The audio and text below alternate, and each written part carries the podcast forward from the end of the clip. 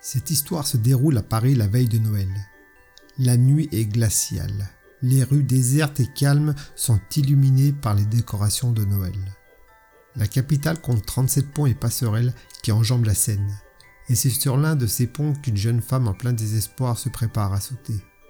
Au moment où elle enjambe la barrière, elle voit la silhouette d'un Père Noël sortir de la brume.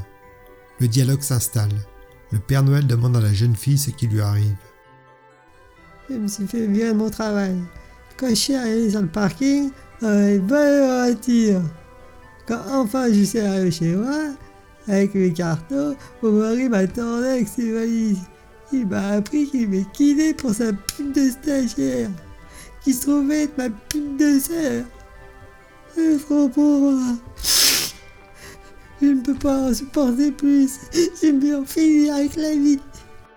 Sèche tes larmes, belle inconnue. Je vais te faire une révélation. Je ne suis pas quelqu'un d'ordinaire.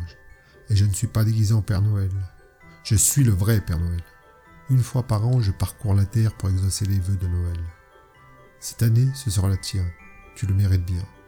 Alors quand tu rentreras chez toi, ton mari t'attendra fou d'amour. Ta voiture sera stationnée dans la cour et ton patron t'appellera pour te dire qu'il t'a réembauché. Oh, merci, Père Noël.